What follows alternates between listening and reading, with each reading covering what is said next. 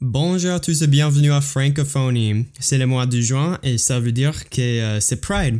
Alors, pour cet épisode spécial, je vais vous euh, raconter mon histoire préférée du Pride de la nuit dans une club gay où j'ai rencontré une célébrité.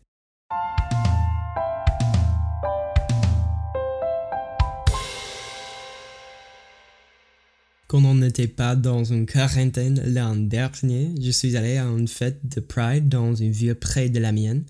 J'étais à Ann Arbor, une ville en Michigan qui abrite l'université de University Michigan.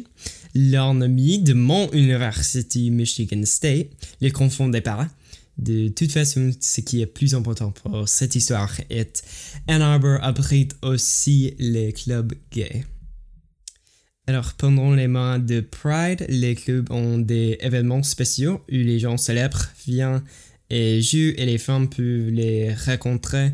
Et euh, les autres fois dans ce club, j'ai vu les stars comme Cupcake, une chanteuse, et Katia, un artiste de drag. Mais pour Pride, le club a amené Chad Michaels, un autre artiste de drag. Si, euh, si vous suivez par Drag Race, Chad Michaels est le mec qui ressemble à Cher une chanteuse américaine.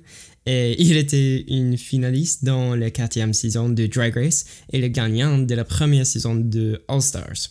Alors ça veut dire qu'il a attiré une grande foule à ce club, mais heureusement pour moi, je savais quelqu'un qui y a travaillé et il m'a laissé entrer avant son ouverture. Par suite, j'étais là quand Chad Michaels est entré pour préparer pour le spectacle. Alors, tout ce qui devrait être là avant son ouverture sont d'habitude les employés ou des hommes d'affaires importants qui vérifient que tout est bon avant la fête et bien sûr la star du spectacle. Et euh, cette nuit, euh, moi aussi j'étais là.